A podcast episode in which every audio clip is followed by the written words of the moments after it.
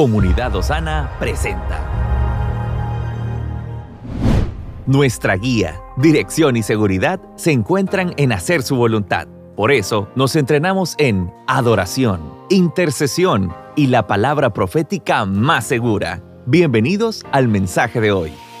En el capítulo 17 de Primera de Reyes, Elías sale a la escena en Israel en medio de un tiempo muy difícil que Israel estaba atravesando.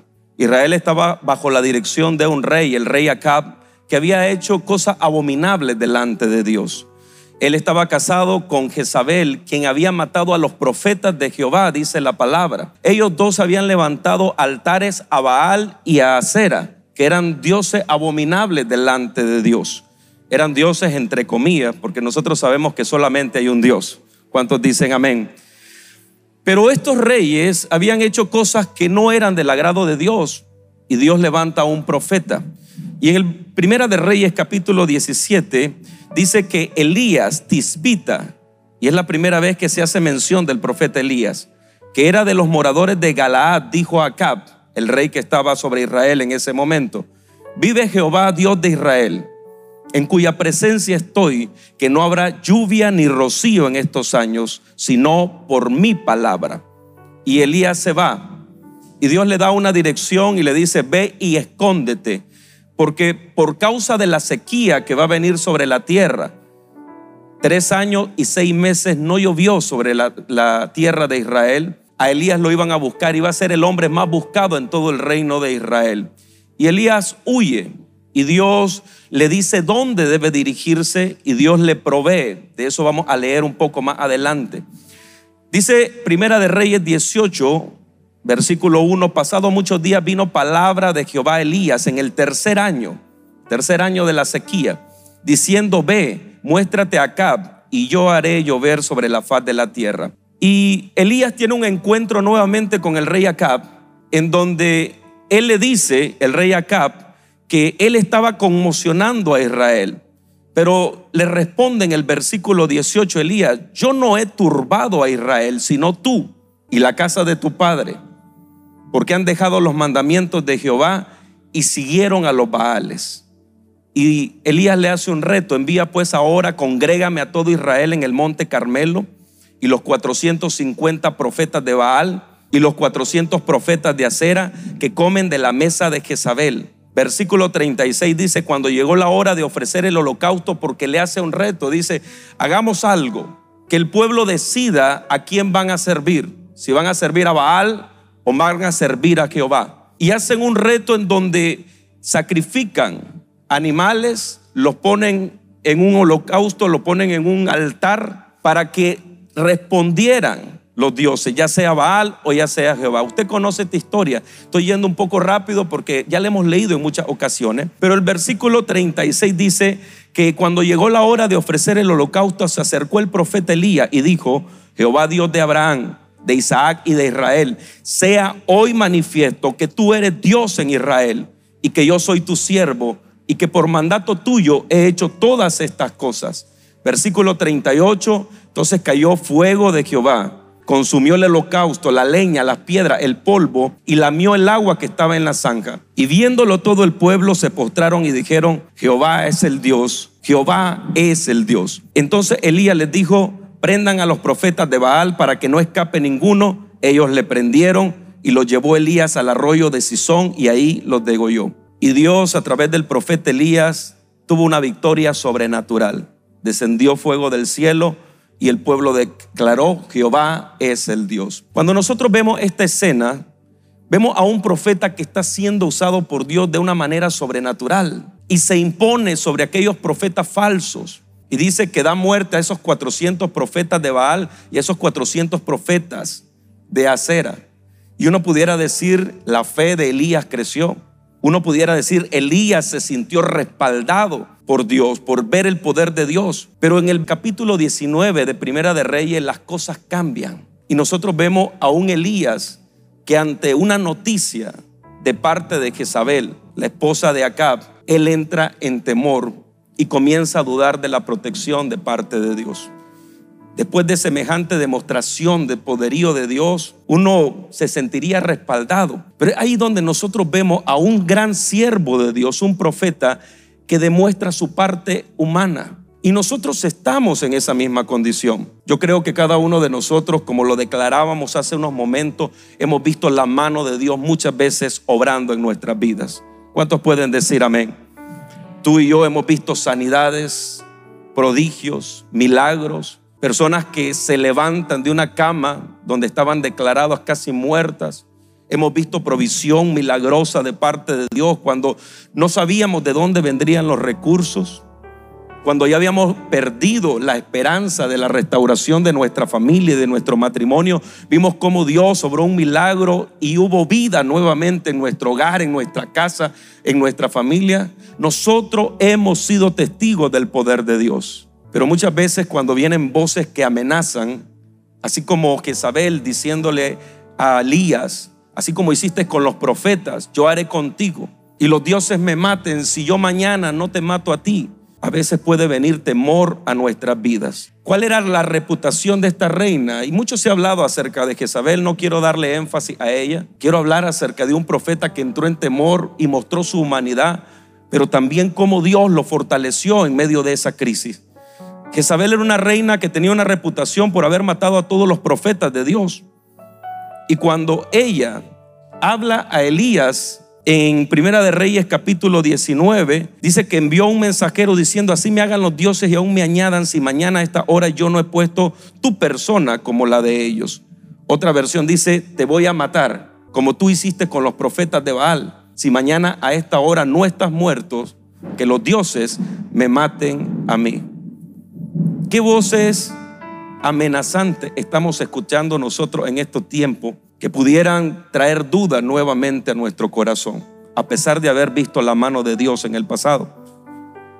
Hace dos días se levantó el jefe del Fondo Monetario Internacional, del FMI, haciendo una declaración que está haciendo temblar a las naciones. Y él dijo, lo peor está por venir.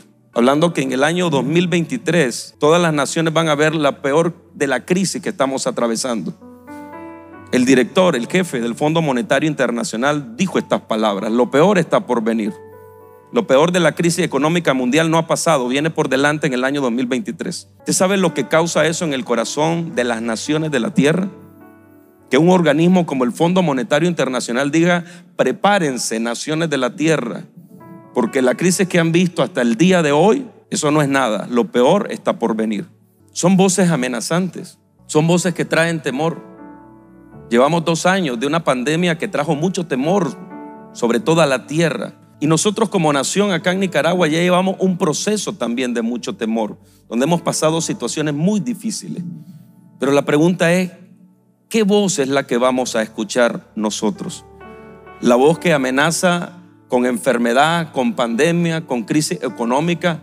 ¿O la voz de nuestro Señor que habla a su pueblo para dirigirlo, para fortalecerlo, para levantarlo y para guiarlo aún en medio de las crisis. Yo quiero escuchar la voz de Dios en mi vida.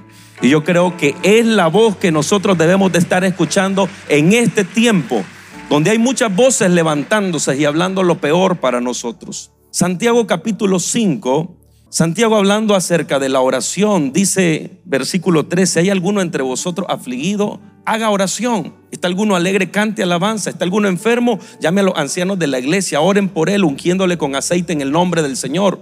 La oración de fe salvará al enfermo, el Señor lo levantará. Y está hablando en un contexto de lo trascendental que es la oración para nuestra vida espiritual. Pero en el versículo 17 dice, Elías era hombre, sujeto a pasiones semejantes a las nuestras. Otra versión dice, con debilidades como las nuestras. Y Santiago entendía que en este pasaje de Primera de Reyes, capítulo 19, vemos a un hombre que sucumbió ante sus debilidades, ante el temor y ante la tristeza, y tuvo temor.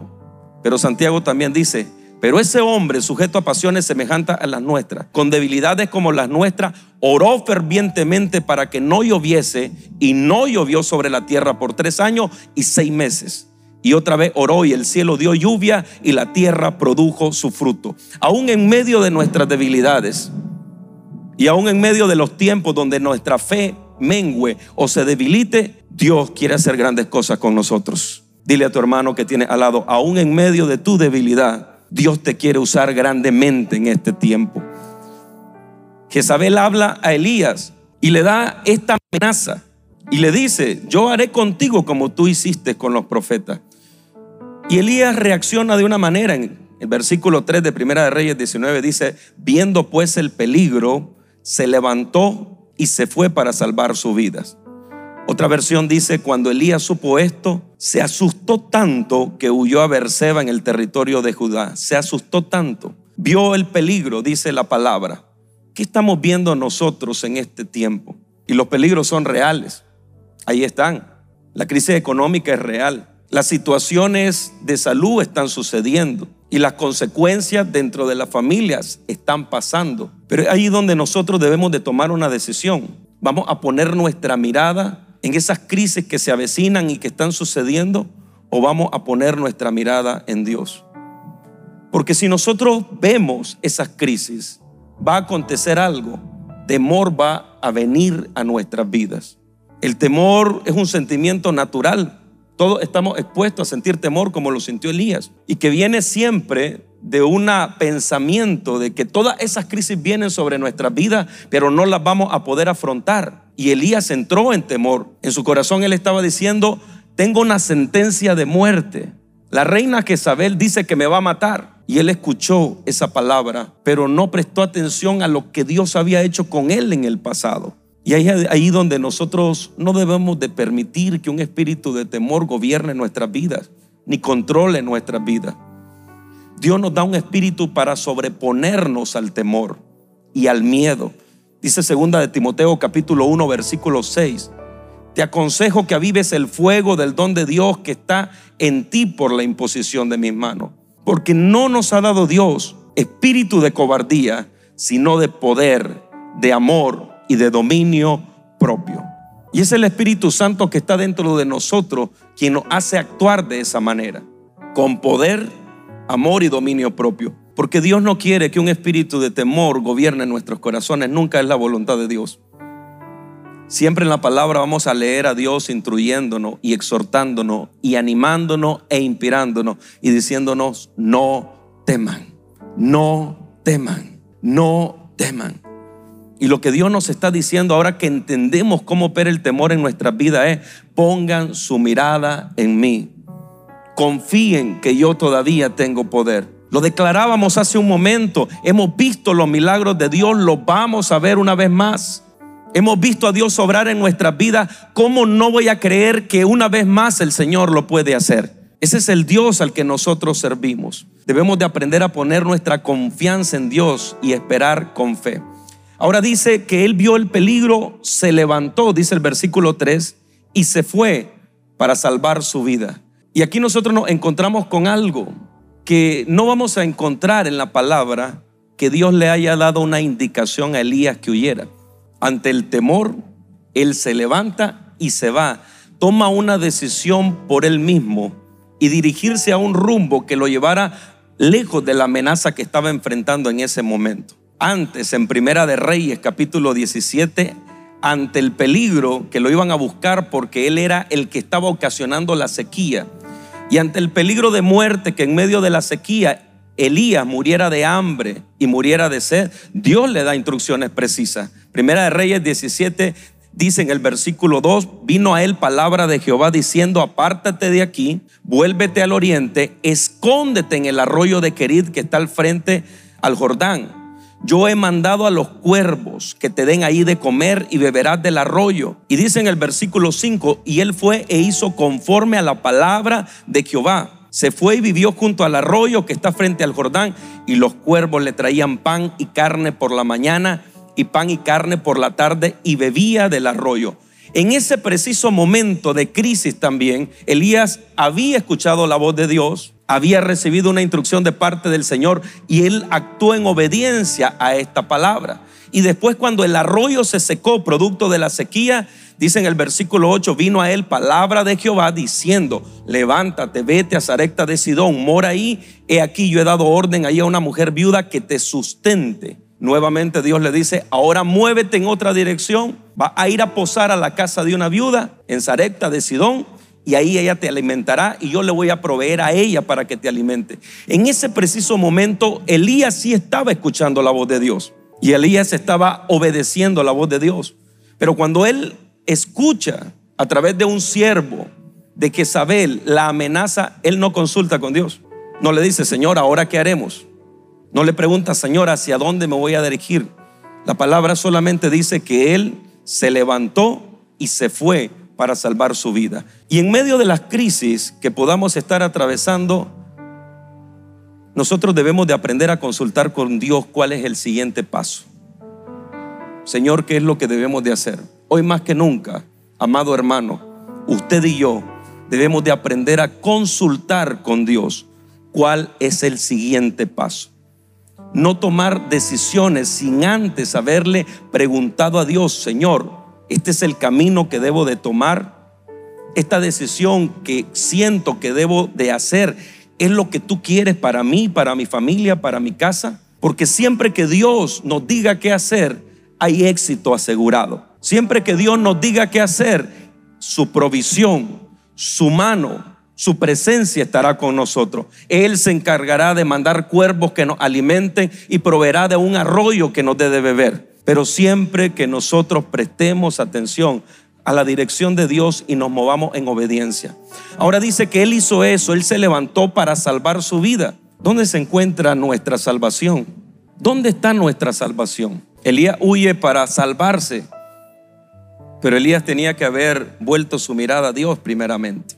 Dice en el versículo 4 de Primera de Reyes 19, Él se fue por el desierto un día de camino y vino y se sentó debajo de un enebro y deseando morirse dijo, basta ya, oh Jehová, quítame la vida, pues no soy yo mejor que mis padres. Otra versión dice, estaba tan triste que se quería morir. Había miedo y había tristeza. Le decía a Dios, Dios ya no aguanto más, quítame la vida él deseando morirse. Era un estado emocional muy fuerte el que estaba pasando Elías.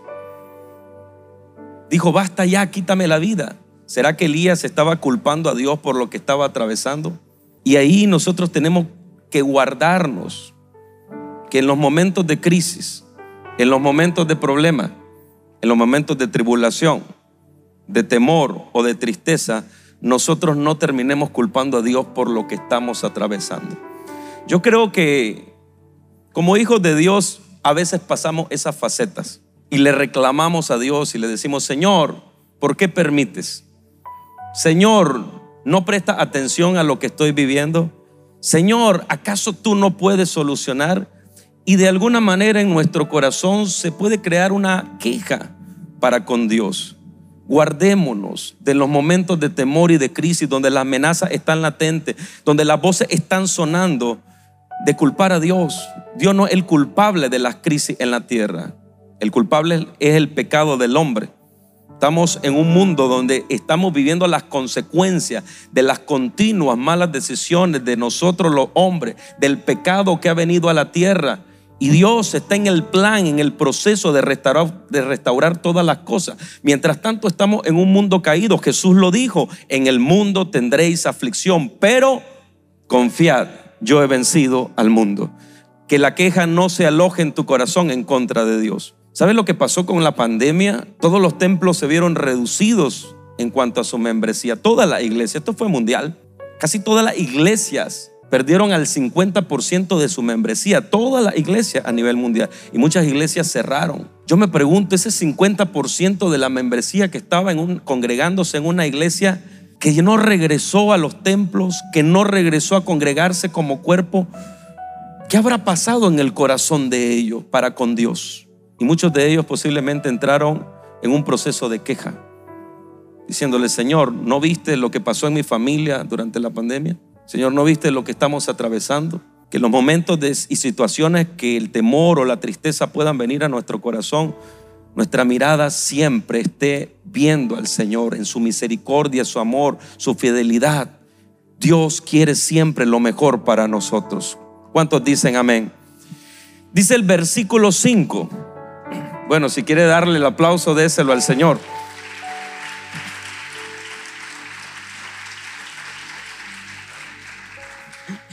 Y echándose debajo del enebro, se quedó dormido y aquí luego un ángel le tocó y le dijo, levántate, come. Entonces él miró y aquí que a su cabecera una torta cocida sobre las ascuas y una vasija de agua. Comió y bebió y volvió a dormirse. Y volviendo el ángel de Jehová, la segunda vez lo tocó diciendo, levántate y come porque camino te resta. Se levantó pues, comió y bebió, y fortalecido con aquella comida, caminó cuarenta días y cuarenta noches hasta Oreb, el monte de Dios. Dios en su misericordia, Dios en su amor hacia su siervo, hacia su profeta, envió un ángel, y no cualquier ángel, dice el ángel de Jehová. ¿Cuántos saben que el ángel de Jehová acampa alrededor de nosotros y nos protege?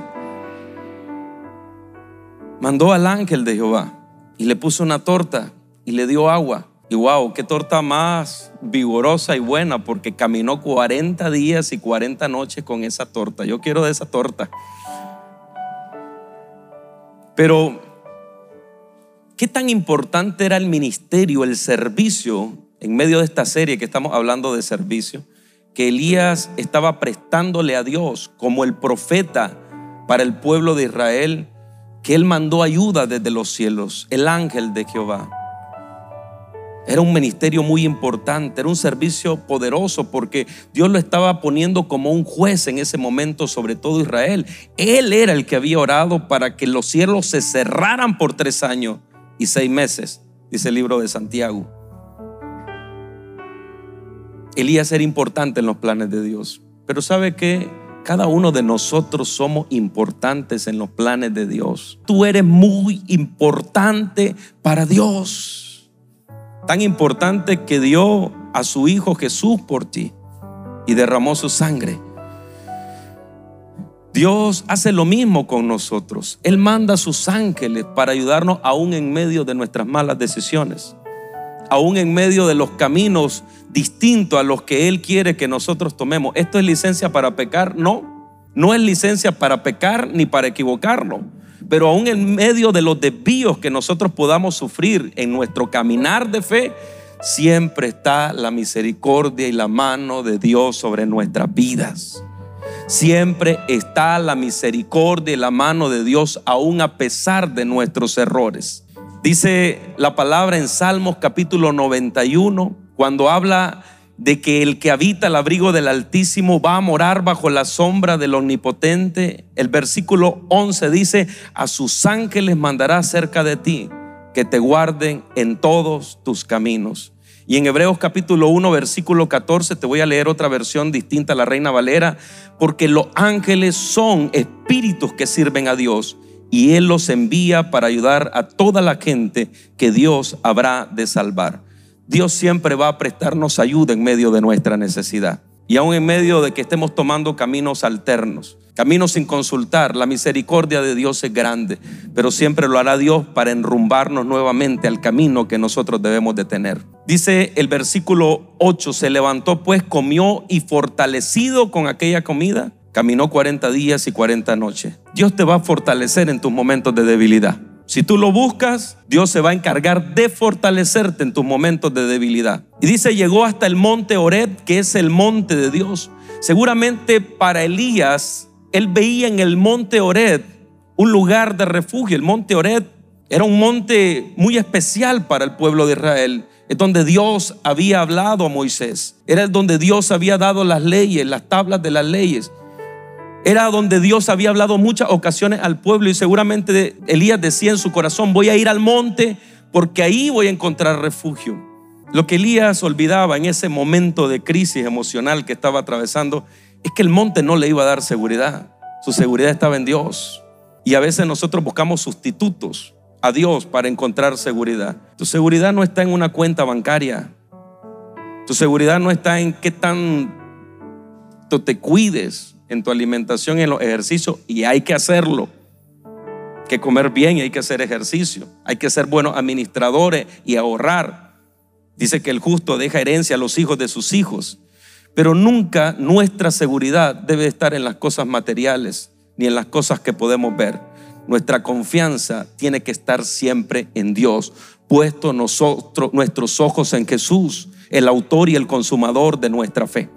Y quizás Elías fue al monte porque él sentía que ahí iba a encontrar refugio. Él tomó un camino incorrecto, lo estaba llevando fuera de la voluntad de Dios y lo vamos a ver más adelante, que Dios lo corrige. Pero dice Proverbios 14, 12, hay caminos que al hombre le parecen derecho, pero su fin es camino de muerte. Tengamos cuidado de no estar tomando caminos que para nosotros nos pareciera que nos van a llevar a esa seguridad. Nuestra seguridad está en Dios. Consultemos siempre con Dios. Dice el versículo 9, ahí se metió en una cueva donde pasó la noche y vino a él palabra de Jehová, el cual le dijo, ¿qué haces aquí, Elías? ¿Qué haces aquí, Elías? ¿Sabe qué es lo que le estaba diciendo Dios a Elías? Elías, tú no tienes que estar aquí. Este no es el lugar donde yo planeo usarte. Este no es el lugar donde yo te voy a guardar y te voy a proteger. Veniste aquí al monte Oreb, te metiste en una cueva. Pero ¿qué estás haciendo aquí, Elías? Estas palabras confirman que el viaje que emprendió Elías no era la voluntad de Dios. El gran profeta Elías, el gran siervo de Dios, estaba en un lugar que Dios le dijo que no debía de estar. Estaba en un lugar donde no era la voluntad de Dios. Porque Dios lo quería, y vamos a leer más adelante, que le dijo, regrésate en el camino por donde has venido. Elías respondió, he sentido un vivo celo por Jehová de los ejércitos. Los hijos de Israel han dejado tu pacto, han derribado tus altares, han matado a espada a tus profetas. Solo yo he quedado. Me buscan para quitarme la vida. Y en la respuesta de Elías había un legítimo celo por Dios, pero ¿sabe qué había también? Había queja. Había queja. O sea, solo yo he quedado, me están buscando para quitarme la vida y han matado a todos los profetas. La respuesta solo habla que el corazón de Elías estaba turbado, estaba temeroso, estaba triste, le había pedido a Dios que le quitara la vida. Cuando yo leo esto veo hombres de Dios, grandes hombres de fe, hombres que le creyeron a Dios y Elías ocupa un lugar especial en los planes de Dios, porque todavía falta un tiempo más cuando nosotros leemos la escritura y la interpretamos que Dios usará a Elías en el futuro. Dios vio de manera tan especial a Elías que él no permitió que Elías muriera, sino que un carro de fuego lo arrebató y se lo llevó al cielo. Y después, siglos después, vemos a Elías en el monte de la transfiguración, junto con Moisés, hablando con Jesús cara a cara. Y se dice que uno de los dos olivos que van a venir durante la tribulación que vendrá sobre la tierra, uno de ellos es Elías. Elías era alguien especial, pero cuando yo veo a Elías teniendo una queja contra Dios, digo, me inspira saber que yo me puedo sobreponer aún a mis debilidades y que Dios me comprende cuando yo entro en momentos de temor y de tristeza o que mi fe se ve debilitada. Veo a un hombre que Dios ha usado y quiere usar pero que también tiene una humanidad. Por eso es que la palabra del Señor dice que Jesús se compadece tanto de nosotros porque nos comprende. Porque Él se hizo hombre al igual que nosotros y comprende nuestras debilidades. Dios quiere que nos sobrepongamos a los momentos de tristeza. Dios quiere que nos sobrepongamos a los momentos de debilidad. Dios quiere que nos sobrepongamos a los momentos de dudas. Él promete estar con nosotros. Él manda a sus ángeles que nos guarden y que nos protejan. Él manda a sus ángeles que nos sustentan y que nos den fuerza nuevamente.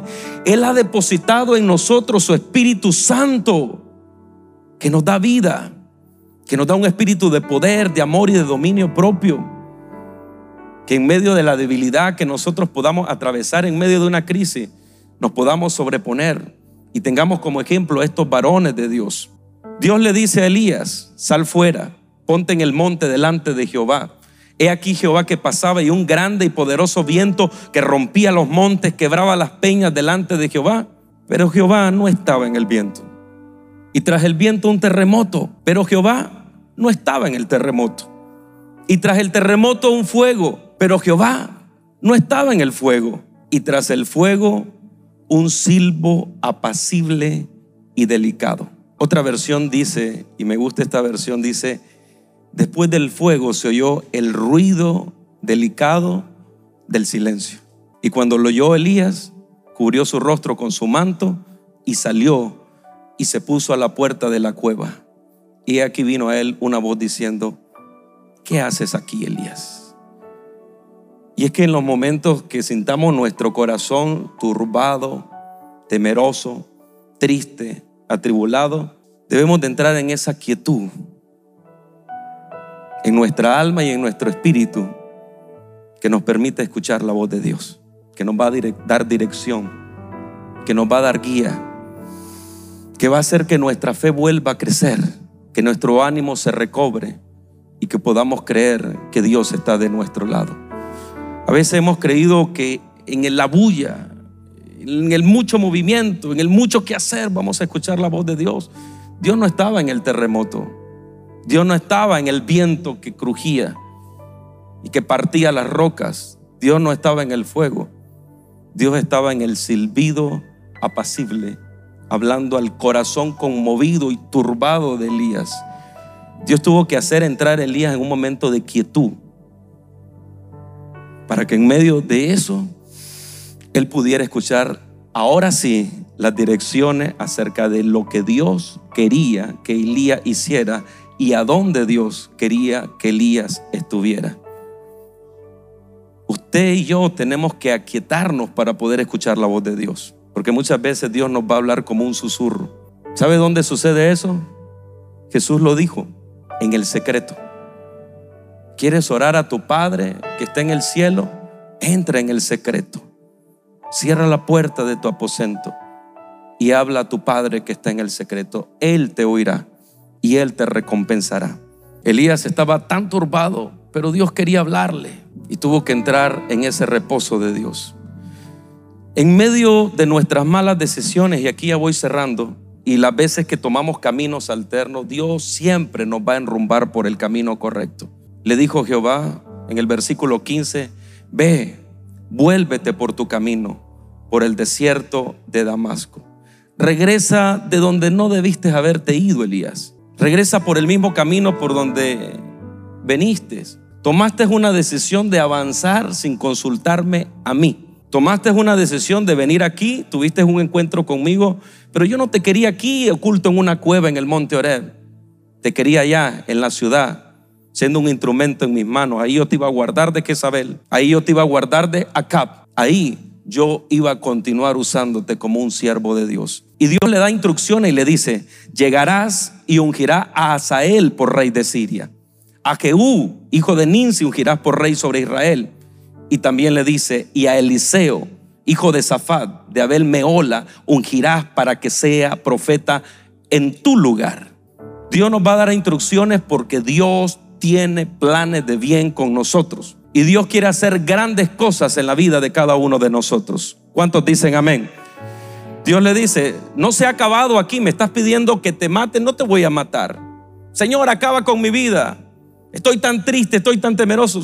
Tranquilo, todavía hay muchas cosas que yo quiero hacer contigo. Serás un instrumento en mis manos. Vas a, a ungir al próximo rey de Asiria. Vas a ungir al próximo rey de Israel. Y vas a buscar quien te va a reemplazar. Yo también tengo planes contigo. Dios no le dijo ahí, te voy a subir en un carro de fuego porque no quiero que veas corrupción, que no, no pruebes la muerte. Pero vas a ir a buscar. Y él va y tiene un encuentro con Eliseo, que se convierte en el profeta con esa doble unción que la que tuvo Elías. Este relato nos sirve para entender que habrá momentos que vamos a entrar en duda de nuestra fe, que por las noticias que estamos escuchando continuamente, puede haber temor en nuestras vidas. Que podemos entrar en momentos de crisis y de tristeza como entró Elías. Que posiblemente en medio de todo eso podamos tomar decisiones erradas que nos lleven a caminos y a lugares donde Dios no quiere que nosotros estemos. Pero siempre podemos contar con la dirección y con la voz de Dios sobre nuestras vidas, que nos vuelvan a enrumbar por el camino correcto, que fortalezcan nuestro corazón, que nos den la fuerza que estamos necesitando para continuar caminando una vida de fe y para poder seguir siendo instrumentos de Dios para sus más altos propósitos. Elías, un hombre sujeto a pasiones como tú y yo, pero que al final se convirtió en uno de los profetas más grandes de Israel a pesar de lo que podamos estar atravesando, podemos formar parte de la historia de esos grandes hombres y mujeres de fe en nuestra casa, en nuestra familia y en nuestras generaciones, sobreponiéndonos al temor, a la falta de fe y aún a la tristeza por todo lo que está aconteciendo. ¿Cuántos creen que Dios tiene planes de bien con usted? ¿Cuántos creen que si Dios lo hizo ayer, lo puede hacer hoy? ¿Cuántos creen que si antes viste la mano de Dios sobre tu vida, nuevamente puedes ver la poderosa mano de Dios sobrando una y otra vez sobre ti, sobre tu casa y sobre tu familia? Dígame amén si usted cree en esa palabra y si cree que Dios lo puede volver a hacer. Estamos en tu plataforma favorita. Recuerda que puedes escucharnos en Spotify, Apple Podcast, Amazon Music y Google Podcast. Compártelo y sé de bendición a los demás.